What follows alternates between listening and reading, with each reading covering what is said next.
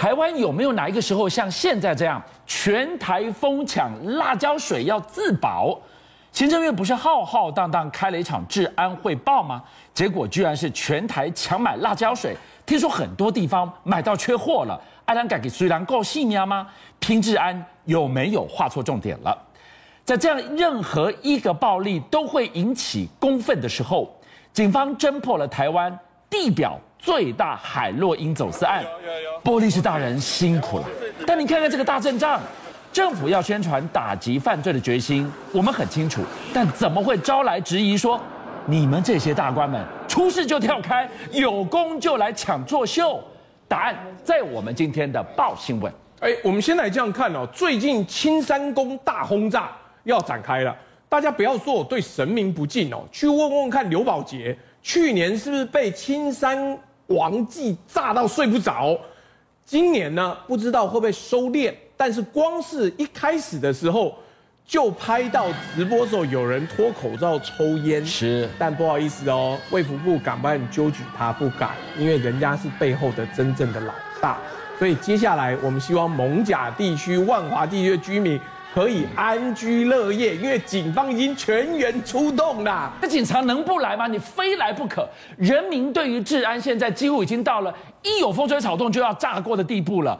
警察当然要维持治安呐、啊，但是这一次我们看到了，从所谓的球棒之乱，一路到今天的青山宫绕境，警察操到一个什么程度了？哎，我们这样讲，警察人是人家的儿女啊，你今天让他为民服务，如果合理也就算了，但如果你为了抢功，为了让自己好看，我们这样讲，新北哦破获了有史以来最大宗的运输在。陆地上运输的毒品案，价值五十亿哦，对，是不是好消息？是好消息呀、啊。但你今天让这一群警员哦，是不是帮你养案？什么叫养案？他今年哎九月就接获线报，十月破案，啊，现在是月？十一月底啦。十一月底还特别办一个活动，说我们要颁奖表扬。那我就问一句哦，你今天是不是因为你的民调太低，你的表现太差？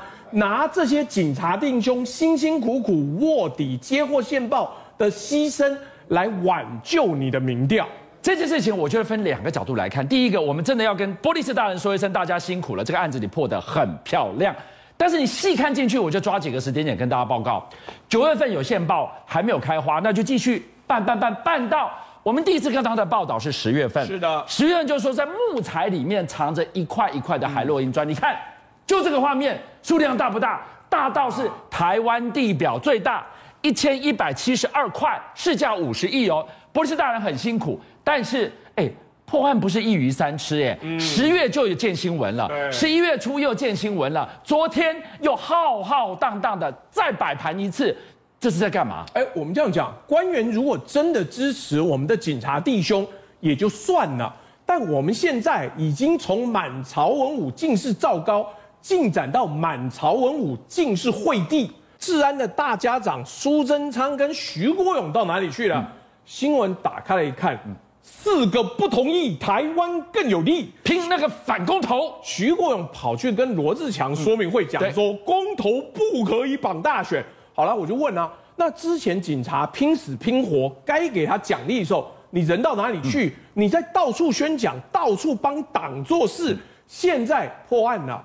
已经一个新闻报了两次之后，你再跑去沾光哦，巡视给大家拍的时候，我就问，当初在干嘛？功课都已经做到这个程度了，你却出来割，想要拦截，那你到底有没有认真呢？这个我要退一步讲话，哎，今天行政院也不是没做事啊，包含了部长，包含了院长，不是几天前才开了一个治安汇报吗？呃，第一个。以前治安汇报常常开，现在很少开。第二个，这一次治安汇报出来的结果，你会发现，我帮他取的名字叫“晋惠帝同乐会”，里面每一个做出来结论，都是只有晋惠帝才做出来的。什么意思？何不食肉糜？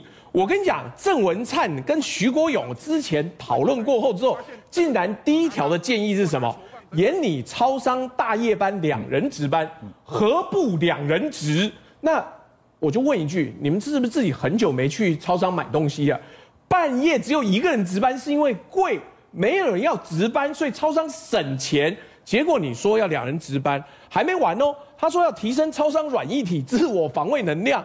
你你知道这个多好笑吗？有网友就直接问：那我里面是要装五零重机枪是不是？一个人进来说不戴口罩，马上机枪就架起来。然后后面还有更好笑的，警方临检发现车内有危险物品，有不良背景者就予以注记。危险物品现在多加一条棒球棒。那怎么样？黑帮不能打棒球喽，黑帮不能去练习场喽。你今天该抓的不抓，最后得出一个结果，叫店员可以佩戴辣椒水自保。第一，你知道现在全台湾买不到辣椒水，全部缺货。第二，哎，你知道如果不小心买到辣椒喷雾或是防狼喷雾的话，你一喷下去，整个店里面要净空呢。第三，我喷辣椒水，对方可以告我伤害。徐国有帮他出庭吗？你要出律师费吗？所以今年哦，每两个月应该开一次的治安汇报，今年才开了四次，而且没有跨部会的合作的时候，那我就问一句，你到底有没有心要帮忙大家把治安搞好？这个治安汇报会出了这个结果，要你买辣椒水，要你两个人值班，那个都是什么？坏人都上门的，你这边水难够细米啊，这边西边哇，你要保命。已经讨论到这里来了。我们讲拼自然是拼什么？拼源头，拼那个犯罪预防。哎，我们居然看到是要你人民买辣椒水去自保。哎，我告诉你，更荒谬的就是，你记不记得超商店员从屏东开始一路被挖眼、被打断肋骨，到最后桃园龟山有超商店员被杀。对，我们的卫福部指挥中心是一推二五六，说，哎，你们自己应该要视状况啊，要小心，量力而为。嗯我告诉你，我特别去翻出来。部长说，你们也可以不要叫他们硬要戴口罩啊。二零二零年十二月二号，由我国卫生福利部疾病管制署，也就是指挥中心发的正式通报。嗯，民众若发现有人未依规定佩戴口罩，应告知场所人员处理。有场所人员先予劝导，均劝导人不听者，场所人员可收集相关资证及资料。向地方政府进行检举，那就有啊，那就是你叫这些便利商店店员冒生命的危险受。我跟你讲，各位便利商店店员，听清楚了，你可以申请国赔，这是陈时中下的令，这是国家让你们冒的生命危险。所以你说阿中部长在甩锅吗？他根本就没有说实话。若不是你加了这一条，若不是指挥中心说了，便利商店店员哪有那个义务？还没完。看看我们的陈吉仲怎么说，他拿莱克多巴胺来比喻人类的保健品的时候，被人家骂刚好而已呀、因为你不认真，你在网络上还说，哎呀，我们当年呢，欧盟提出相关的，一九九六年哦，因为要禁来剂败诉，结果嘞，结果不是啊。他自己贴出来，人家一查之后才发现，哎、欸，莱克多巴胺一九九九年才上市，你是平行时空吗？哎、欸，跌沟倒菜偷的起金矿呢？你说一九九六年欧盟去禁来剂挨告了，哎，结果败诉了。他说，所以台湾不要跟欧盟做一样的事哦。但问题是，来剂是在一九九九年才上市的，到底谁告了你？哎，你进了什么啦？你就所以他刻意混淆。我跟你讲，我怀疑啦，你陈吉仲查得到是这一个案例哦。你刻意写莱克多巴胺就在骗人嘛？那个案例里面写的很明显是荷尔蒙激素，当年莱克多巴胺都还没有上市，你硬是这样掰，你是话术还是骗人？一边是来剂，一边是我们吃的保健品，这样的比喻适当的争议，他说哈没有啦，这个是用词不精准，遗憾啦。哎，保健品谁管的？阿中部长管的啊。所以记者就去问了，请问这样的比喻你觉得可不可以接受呢？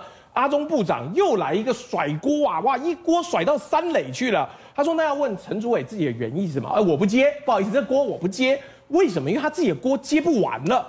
高端哦，最近不是国际都不认证吗？结果出了一个新闻，有国合会的四个外交意男要去博流，是。博流不是认吗？对，博流认高端哦。是，然后他总统还抱怨说，现在没有人要来观光，可恶的华航，黄开绿灯了。哎，好，但没关系，所以他们不能坐华航，是，所以他们要在关岛转机，一飞到关岛，联航的地勤、嗯、就说不行哦，关岛是美国领土，我们不接受高端。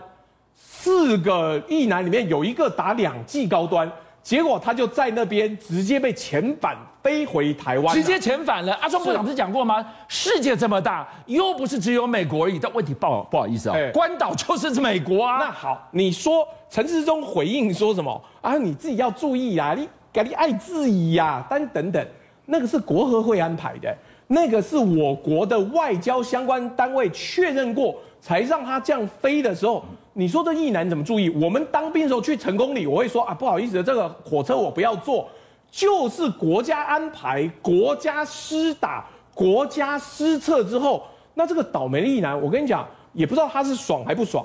出去之后回来，再隔离十四天。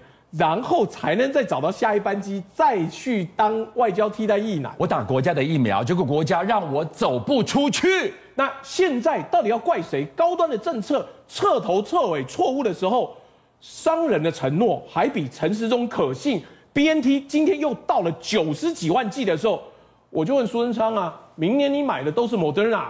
BNT 第三季要怎么打？邀请您一起加入五七报新闻会员，跟俊相一起挖真相。